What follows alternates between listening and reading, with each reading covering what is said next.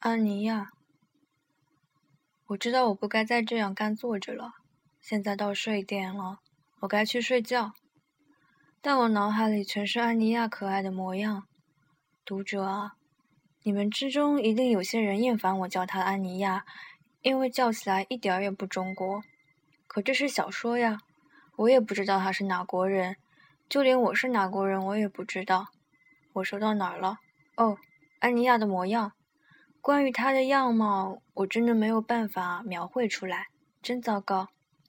我是一个十分底层的三流作家，从没靠写作赚到过一分钱，收入完全靠打字员的身份赚的。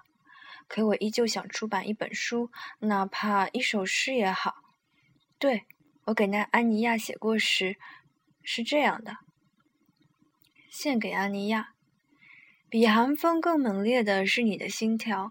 比冰雪更广阔的是我的爱情。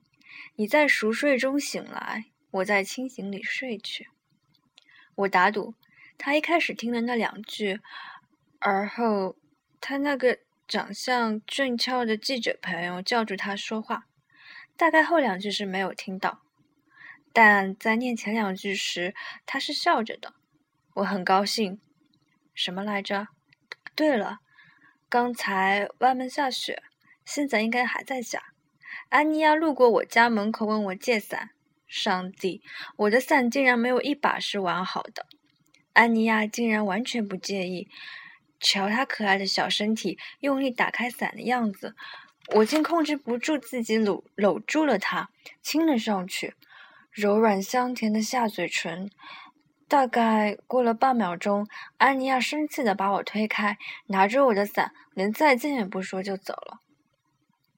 我现在陷入了一个为难的处境，安妮亚究竟是因为害羞呢，还是因为真的不爱我呢？不过我相信她是爱我的，因为她拿走了我的伞呀。等她来还伞的时候，我们又会见面的。我想象着自己再次将安妮亚拥入怀中的场景，怎么睡得着？可第二次见她的时候，却是一年之后，她和她记者朋友的婚礼上。他到现在也没有把伞还给我。